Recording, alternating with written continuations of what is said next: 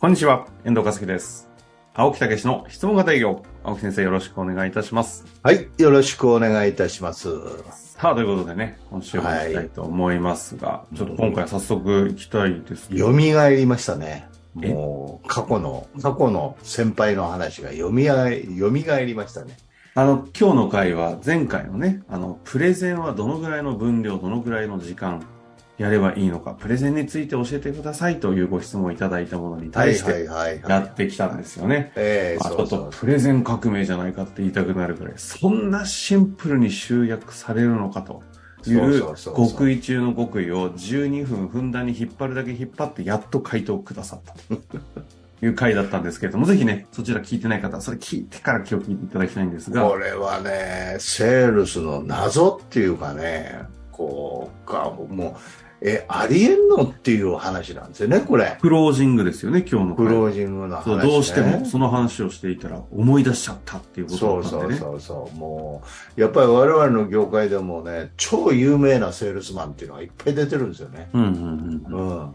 それで、やっぱり、まあ、活躍してね、えーやってられるっていうようなことを現在もね、っていう方もいらっしゃるわけですけど、うん、その中の一人、すっげえ打った人がいるんですけどね。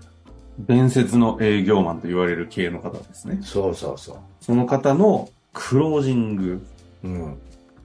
の話ね。話ね。でクロージングで面白い話って何、何なんですいやー、クロージングっていうか、セールスで面白い話って、ありえんの？みたいなね。かうん。うん。まあ、その人が公園に行ったっていう話なんですね。はいはい。うん。で、まあ、えー成功とモチベーションとかね、そういう話で、こう、やるわけですよ。うんうん皆さんどうも、こんにちは。って皆さん成功したいですか？っていうとこから入んねえけどね。すごいですね。幸せになりたいですか？そうそうそうそうそう。そのために今日はね、来ていただいてますと。それでは、それを実現しましょう。はい。目の前の、まず契約書を書くことからスタートです。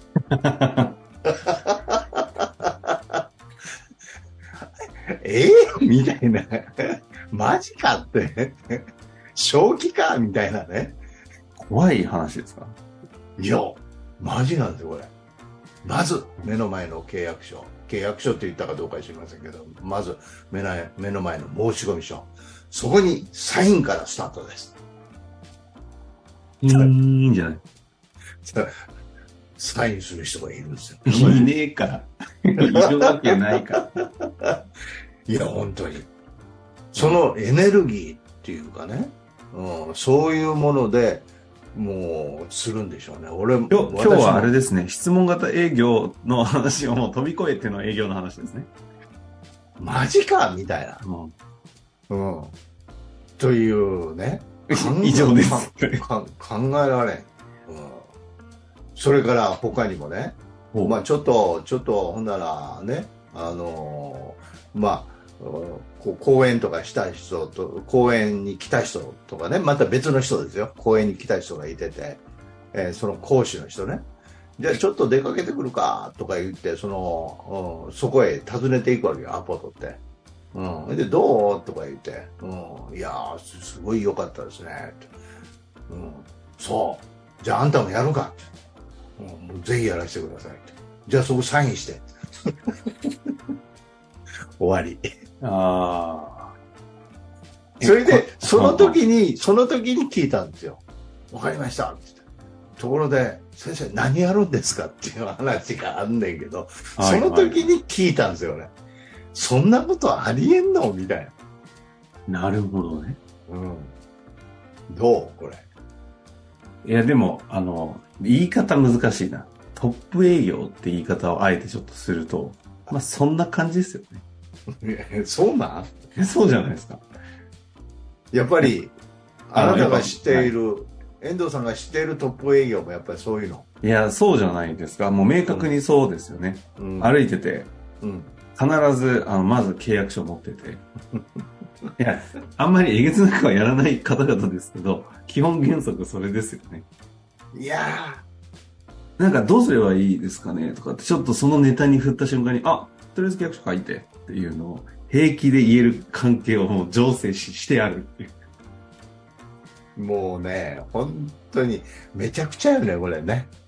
めちゃくちゃめちゃくちゃなんだけど、実はここに真理があるんですよね。ああ、ですね。ここの,、うんの話をね、しそこの心理の話せずやったら、ちょっと、そうそうそう。まずい話になってしまいますこれどうなってんねんという探求心なんですよ、私も。なんでそういうふうになれんねんと、私がああいうふうになるためにはどうしたらいいねんという、そのセールスに対する魅力、うん、凄さ、トップ、そういう人たちのね、えー凄さですよね。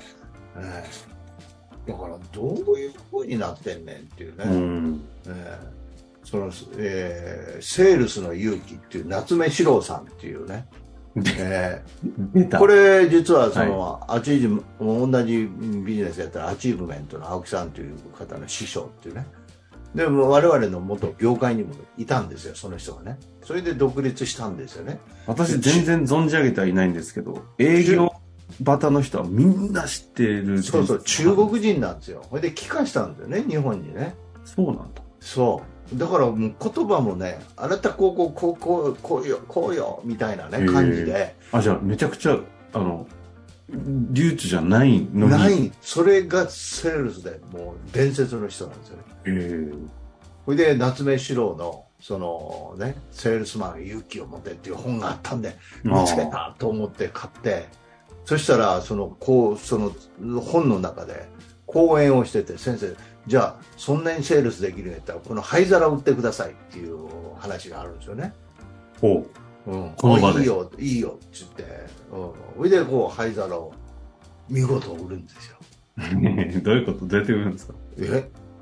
いそれそれは後で分かったんですけどいいよって、じゃあこの灰皿もうあなたこれどう使いたいの？って、うん、これ使うこういうふうに使えたらどんなどんなことが起こったといいねとじゃあ売ってあげるよみたいな。ありがとうございます。ってこういう話なんやけど、うんこれ実は質問型なんですよね、うん、でもその当時分かんないんですよ。あなんでこれで売れんのみたいな。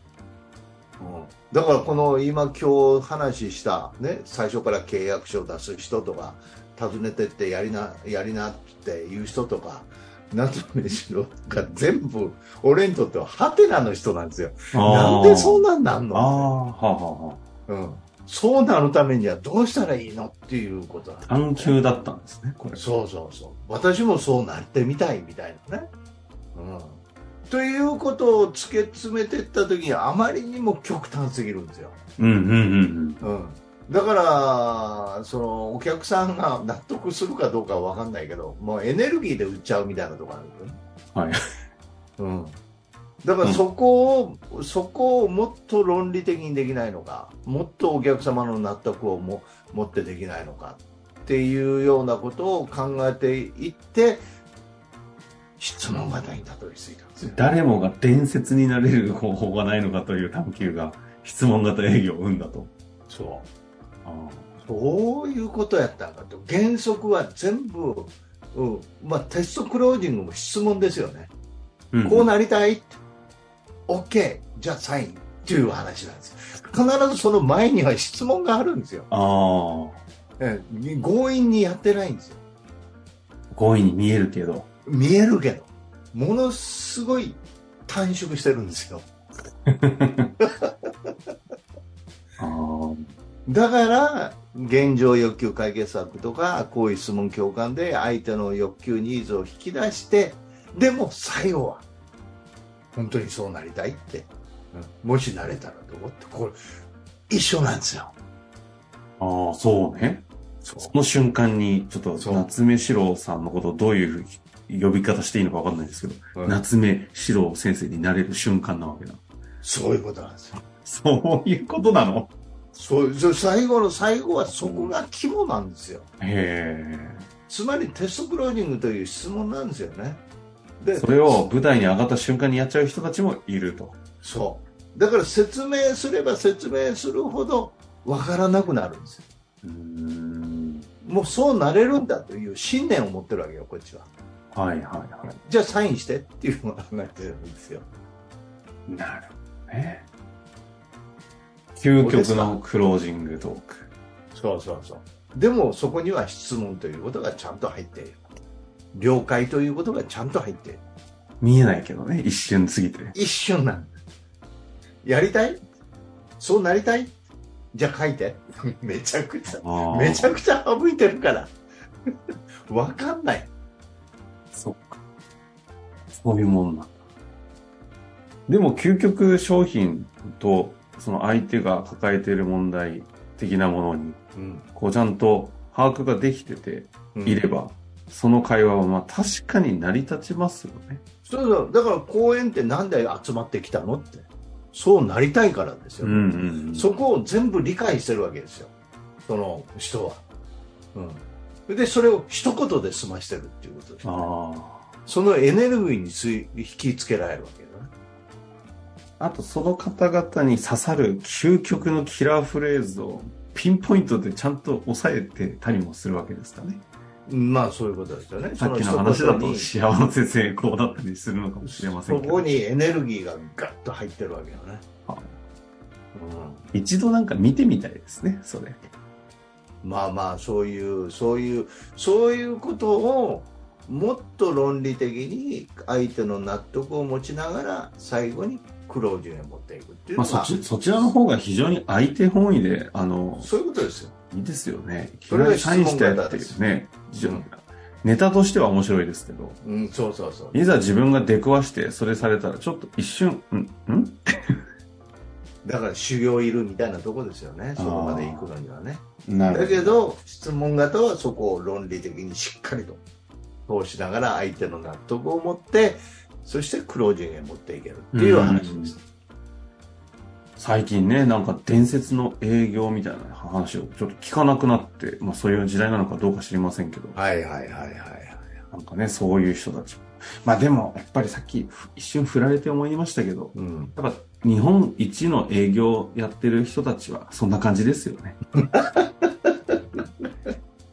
いやいやいや、まあそそこを誰もができるようにしようというのが実は質問型っていうことですね。この間たまたま遠隔でズームで地方の出張先で面談してたのに、うんどうしてもじゃあクロージングの日程が合わなくて、うんどうすんのかなと思ったら、その人、あの私地方にいたんですよ。その日に飛行機で飛んできましたから。しかも、その、行くよとかじゃなくて、あ、あ、大丈夫、飛ぶんで、空いてる、便空いてるんで今予約しました。でも逃げれねえじゃねえか、みたいな。まあそれはどうなんかわかりませんけど、まあまあそういうことですよ。よし、あしではなくね、うんそういう人たちもいるんだなと。そうそうそうそうそうそう。面白いけどね、話面白いんですけどね。そう。だ、誰もがやっぱりできる、自分にできるようにしていかないとね。ぜひ、質問型ね、マスターしていただけたらというふうに思いますね。本当ですね。質問型をぜひマスターしていただきたいなことなんですという回で、ちょっと今日はイレギュラー回ということで、はい。部分的に採用していただいて、はい。面白い回でしたね。面白い回ということでね。はい。ありがとうございました。はい。ありがとうございました。本日の番組はいかがでしたか？番組では青木武氏への質問を受け付けておりますウェブ検索で「質問型営業」と入力し検索結果に出てくるオフィシャルウェブサイトにアクセスその中のポッドキャストのバナーから質問フォームにご入力ください。たくさんのご応募お待ちしております。